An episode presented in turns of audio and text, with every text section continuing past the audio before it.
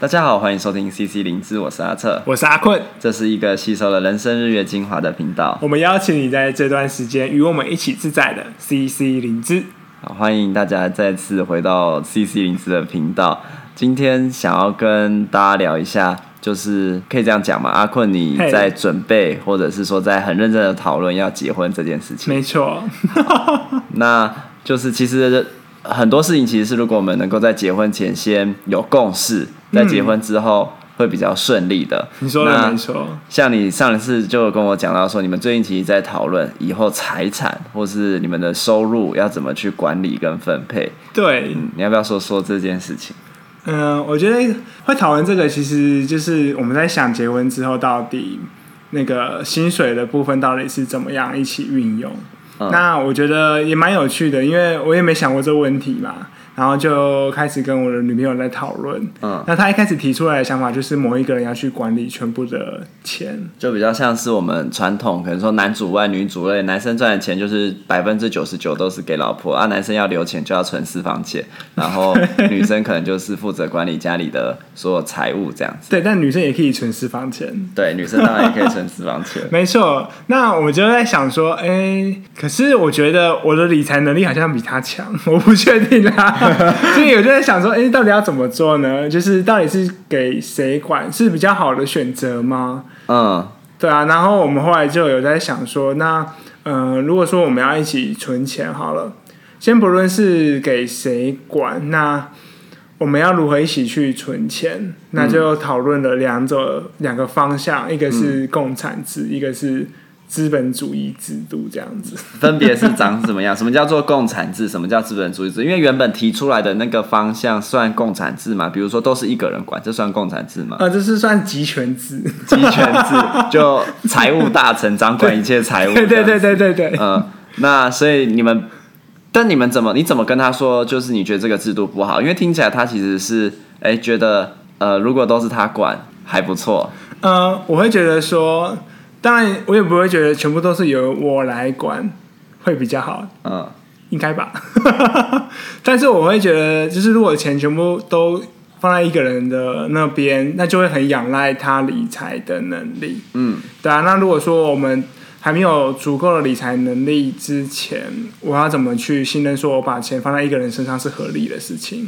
其实你自己也不太安心，当你赚的钱都给对方的时候。那一部分是因为你不信任彼此的理财能力，因为大家确实都还没有什么经验。嗯。但另一部分，其实我在想，就是如果一个人要管全部的财，会不会压力很大？而且有没有可能，其实留下了一个潜在冲突的来源？就是今天如果管得好，那就是诶鸡犬升天，就是大家都、嗯、都过得好的。但是如果管不好呢，会不会彼此责怪？我觉得会，而且反过来讲。嗯、呃，如果钱全部放我这边，我觉得对我来说也是个压力。嗯，然后对他来说，他可能也会感受到那种不安全的部分。嗯、那如果钱都放在他那边，你会觉得不安全吗？钱都放在他那边吗？我就会觉得说可以啦。你这个可以啦，有一个盾牌。就是我刚刚其实脑中一瞬间闪过去，就是嗯。其实我觉得他真的是很会省钱的人，所以其实你蛮放心的。对，我觉得省钱的部分是完全没有问题的。但你担心的其实是理财的能力，就是你觉得钱放在他那里，好像不见得能够得到充分的运用，对，然后没有办法让钱变大。但是你不担心钱不见啊，或什么的这件事情？我觉得对啊，因为像我现在也是在努力在学投资，就是类似不管是股票或者其他的。嗯，但我觉得就是嗯，会有个观念在我身上，如果钱放在那边。它并没有去充分的运用，它其实就是一直在降低它的，因为通膨嘛，其实就是会吃掉它钱的，因为，因为钱就会被稀释掉。对对对，因为通膨这件事情，嗯、或是其他的，所以也是因为这样，你们开始去想说，哎、欸，那钱到底要怎么管理比较好？然后有了所谓共产制跟资本制的，那你要不要讲一下？就是你说那个共产制跟资本制，共产制度其实最简单，就是我跟他都把钱全部存在同一个户头里面。那、啊、是谁的？就是共有的户头，共有的户头。对，然后我们各自从里面拿一万块作为生活费，嗯，但是剩下的钱呢，就是用来支付我们全部的开销，从房租、生活，可能到保险都是，嗯，那就是这呃里面的钱用完了，剩下的钱就是我们存起来的。嗯，那我们各自拿了一万块，就是我们各自自己在生活上需要使用。如果说哪一天我需要买手机，嗯，那我就是可能要存个四五个月，然后我才能够去买一只新的手机，我不会让我可能太随意，就是 OK，我想买新新手机就直接去买这样子。嗯这是共产制的概念啊，我自己是这样描述。嗯，那就是先存到一个地方，嗯、然后当做是共同财产，对对对，然后共同支出就用共同财产付，嗯、但个人支出、生活费什么的，就是用个人的费用支出这样子。对对对，嗯，那资本主义制度呢？不管你赚多赚少，都发一样的钱。对，资本主义制度呢，就有一点比较像是。呃，缴税制啦，就是因为我们还是会有共同的财产，包含生活和那个房租的部分，嗯、然后我们会各自可能，不论我们今天赚多少，各自缴个两万，假设假如两万上来，那、嗯、那个户头就专门用来付这些钱，嗯、可是剩下的钱呢，就是我们自己要运用的，嗯、看我们要怎么做，但是我们要自己运用的部分也比较多，会付在我们属于个人的的一些支出上面。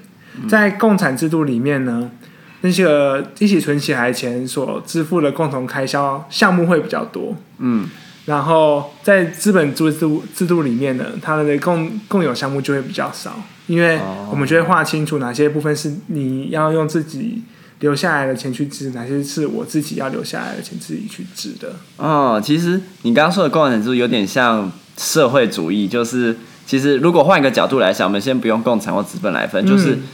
嗯其实是共产缴的税额比较高，因为大部分的钱是进到共国国家的，就是你们共同的部分。但是在资本主义，其实是少部分的钱进去，大部分的钱是自由支配。对那你赚多的话，你自由支配就多；赚少，自由支配就少。所以好像有一种呃两，就我我我好像听起来也不是说完全共产或资本，但我们当然可以先这样区分。对对对对，但是它其实就是哎，还蛮有趣的这样的分别。嗯。对，但是我们目前还没有决定要到底哪个方向会比较好，或、嗯、是。不论是共产还是资本，那到底共有项目可以用那笔钱来支付什么？嗯，这样子，那我觉得这部分就是可以再讨论啦。因为这其实仔细看细节就有很多的争议。比如说你刚刚说共产制度，那比如说我的保单算不算共同，还是算自己的？那、啊、如果算自己的，嗯、我这一个一月一万块，我哪付得起啊？没错，嗯、所以就会开始讨论说，那保费是不是要算共产制度里面？嗯，对，那呃，以我现在立场来看。嗯，我觉得那个保费的部分，我觉得在某些条件下它是可以算共产的。虽然我们的保费金额是不一样的，嗯，它的大概是我的两倍多，嗯、但是我觉得，嗯，就是看我们怎么样去协调这件事情。如果受益人是你的话，我觉得他就好像是说，OK，那我需要去支付这笔。钱的感觉，因为受益人是在我身上。嗯，对啊，但是呃，对保费这件事情，我自己就可能还没有心理准备好，是说，OK，我现在再增加一笔支出，是因为它有一个保费，然后受益人是写我这样子。嗯，我觉得这样像这样的制度啊，听起来就是在呃，就是天下太平的时候没有问题，但当压力出现，比如说有人钱赚少了，有人钱赚很多。嗯然后，但是搞不好赚少的人支出比较多，就是比如说他保单多，然后呃电信费也缴比较多，什么那个如果都算共产的里面，嗯、那我不知道当感情上有一些摩擦的时候，这件事情是不是就会被拿来争吵，会在里面会有一个权力位置对。差，因为其实这也是传统。呃，婚姻里常常会有的，就是比如说男生为什么权力位置那么高，就某种程度也是因为他觉得他赚的钱比较多，养这个家，女生也会把他放在那个位置之类的，像这样的东西。所以有时候我也觉得资本制度会是一个不错，因为如果说你今天钱赚的比较多，那你当然可以运用的比较多，你的权力当然也会比较大。那我觉得这其实对于你要如何去掌握资金的运用，又会是有更多的权限在，就是你不会一直受限于好像嗯、呃，因为。所有钱都要缴到同一个地方，所以需要过比较辛苦的日子。如果说你钱赚比较多的话，我觉得像是以电信费来讲啦，你想要享受五 G，但是我觉得我只要四六九就好。嗯、那你当然可以去享受五 G 啊。其实就是夫妻之间会有比较多个人可以有自由做选择的地方，然后你会因为你的选择去负担比较多的代价，而不会说就是啊，因为我做了这个选择，然后通通都是用公费来。来支出，比如说保费，我觉得我需要很多保险，我觉得我很容易发生意外啊、嗯、医疗啊什么，我对这些很多担心，我买很多保单，那我就自己多付一些保费嘛。嗯、但如果比如说两者在价值观上不一致的时候，又通通都用公费支出，我觉得这其实一定会有冲突哎、欸。对，除非他们都很会赚啦，就你们都很会赚，一个人。都赚一个月五六十万，没差这点钱，那可能就没差。可是大部分家庭不是这样嘛？我们其实没有办法赚那么多钱。所以我觉得那个沟通就会变得非常重要，就是到底哪些是算共同，哪些是算个别支出。对啊。然后到底钱要怎么分？是依照我们薪水比例来分，我们需要缴的那个缴到嗯家库吧，家库里面的资金，嗯、还是依照就是共固定金额？我觉得那都是一个在我们结婚之前需要去确认清楚的事情。那你自己觉得呢？就是呃，像共产制度跟资本制，我们先不去细谈说，哎，到底是用比例还是用用固定金额等等，就是你会比较偏好哪一种？呃，以我自己的感觉起来，我会比较偏好共产制度。因为如果说我们把所有事情都谈好了，那我对我女朋友是一个非常信任，是在于说我知道我们都不会乱花钱，我们其实超级省，所以我觉得共产制度会让我们存钱存的比较快，然后存的比较快的情况下，我们这些钱就可以拿来去做更多的运用，看是要把一部分钱再拿去做所谓的旅游基金，还是买房基金，嗯。那我们就可以有呃更多更好的生活。哦，但。嗯，我觉得这就很牵涉到，像你说，你有没有把那些细节都谈好？嗯，就是如果你们之间那个价值观很多都已经很近了，甚至包含你刚刚讲到旅游啊这些基金，比如说你你们出国很多一起出国，嗯，要去哪里也可以一起决定，对，然后都会一起去，嗯，那也许好像这些事情就没有。但我想到另外一个情形，就是，哎，如果我今天想一个人旅行，或是我跟我朋友去旅行了，但我一个月只有一万块，我要存多久才能存到这么？一笔钱，即便我赚很多好了，对，其实我会觉得，如果我想象啦，如果是我自己，我一个月假设真的很很厉害，然后赚了八万、十万这样子，然后呢，但我却出不了国，因为我一个月只能从家库领一 两万出来，这样子。对，那我觉得就是后续去谈说，到底呃，可能刚刚好以我现在的薪资跟我女朋友现在的薪资。用这个制度是比较好的，但如果说我们薪资一路往上爬之后，嗯、是不是会有一个更多的配套，或是说那一万块的金额会再往上拉？嗯，可能一个可能从一个月一万变成一个月两万，嗯、或什么的。我觉得那个就是后续。其实是也是不断滚动式修正的一个过程，没错。但就是 就是因为你们觉得你们整体的价值观是比较近的，而且你们希望可以在呃短时间内存到比较多的钱，嗯、所以。用共产制度某种程度也控制你们使用钱的预算，而不会说啊，我赚多就花多，赚少就花少，而是你赚多可以存多，嗯，比较是这样的感觉，主要是这样的感觉，没错。嗯、可是我觉得谈这个制度的过程其实很不容易，因为特别是在如果说我们要谈哪些属于共同支出项目里面，就很容易发生争执。可以举个例子，就你们在谈什么时候可能会就有遇到一些争执？呃，假设啦，就像保费来说哈，刚刚才我有提到，我们保费是差一倍的。一倍这样子，嗯、那我就会想说，那呃，保费这东西真的是很尴尬嘞。如果说受益人是写我，我觉得呃，当然好像我就有一个责任需要去缴这个保费，嗯、对吧、啊？但是我会觉得说，嗯，当初我也也没有想要签这个保费。但是我觉得这东西很难讲。如果说当初我说我没有想要签这个东西啊，那为什么你要签这个保费？好像又在责怪他，嗯的感觉。其实我觉得这东西反正而且好像你就是选择跟他在一起，就要接受这一切，通通盘的接受。是是没错。但在这共产制度下就变成这样。但是如果是在资本制的时候，其实是你不见得要通盘的接受啊。你可以说哦，你可以保留保保单啊什么，OK，我可以帮你讲一部分，但我不见得要。全部帮你分摊或是什么的，对，但那个就更细节，嗯，然后另外一部分就会说，如果我谈的这么细，然后就会出现另外一个问题，就是好像为什么我都要跟他切的这么干净，这样的感觉，就是好像好像大家是家人嘛，就是常常大家就传统很多东西，就让它保留在模糊的状态，对，就是哎呀，不用那么在意啦，不用那么计较啦，这样也好，那样也好，嗯嗯，其实我觉得这个模糊是好事，嗯，可是模糊的话，应该是。先有一个基础的界限，然后再去看能不能够有一些模糊的地方在。嗯，这件事情我蛮认同的，就是原则上还是要有的，但是我们可能在执行上可以可以有弹性，有弹性，或者是说实际执行的时候，我们可以不用那么的斤斤计较，因为那其实就是因为毕竟家里就是其实是一个让人家觉得自在舒服的东西，嗯、你凡事都照着规则走，其实是会很累的。对。那可是如果你完全没有规则的时候，其实，在生活相处上是很容易有一些摩擦跟冲突的。对啊，所以我觉得这也很贴近我最近在处理的事情。但是我觉得那个界限的部分一定要先拉出来，嗯，然后我们才能够去有立场去谈更多弹性的部分，嗯。但是我也不确定这样做是不是一件好事，有可能我在拉界限的时候就把我们关系都弄坏了。哦，有这样的感觉，有时候会有这样的担心。对对对对，嗯。所以我觉得好像在谈界限这件事情啊，好像如果有一个第三方在场，会是一件。好事，因为其实你们各有各自的角色跟立场，嗯、而且我们每个人的成长背景不同，一定有价值观不同。即便是我们已经找到一个觉得哎心灵相通、很 match 的人，但一定不会完全一模一样。毕竟我们的背景就不同嘛，价值观不同、信念不同，然后做事情的方法不同，有很多东西是需要磨合跟调整，而很多东西是即便磨合跟调整以后，没有办法认同彼此的。嗯，那在这样的状况下，有没有办法共同找到一个大家都能够接受的方法？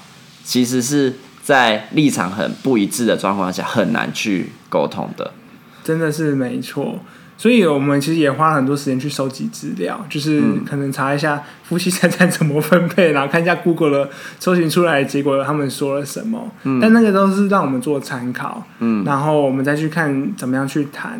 嗯，这件事。那像你刚刚说的第三方，我觉得也很重要。嗯，就是如果有些人可以给我们一些建议或想法，我觉得对于我们在谈这件事情方面能够。更知道彼此，特别是在我们关系特别紧密的时候，要谈这个界限更困难。我觉得就是立场不同的时候的沟通都很像假沟通，就是因为我们都有一个预设，就是我们要说服对方，嗯、就是觉得自己的比较好，然后比较不认同，因为我们就是真的就是，其实我们第三方就是可以看到说，没有什么叫做好或不好，就像我们刚刚在看那个共产制或资本制，我们就会知道它各有利弊，嗯、可是。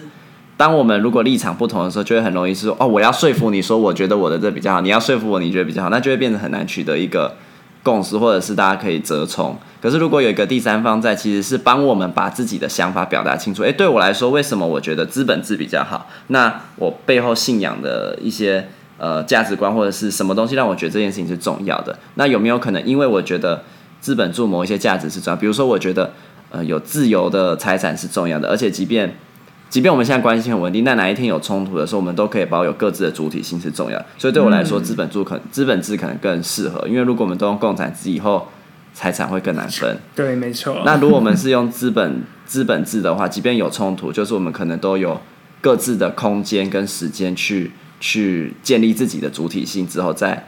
看怎么去修复这个关系，但共产制就变全部都绑在一起，冲突的时候就也都炸在里面。对我来说，我就会觉得这件事情是我很想要保留的，所以可能资本书就会资本制比较适合我。但有没有办法，就是有一个第三方在，其实是让双方都把自己的想法立场有机会去探索，好好的说清楚，然后可以更了解彼此的一个过程，然后再去决定一个共同的方案。对啊，所以其实我觉得。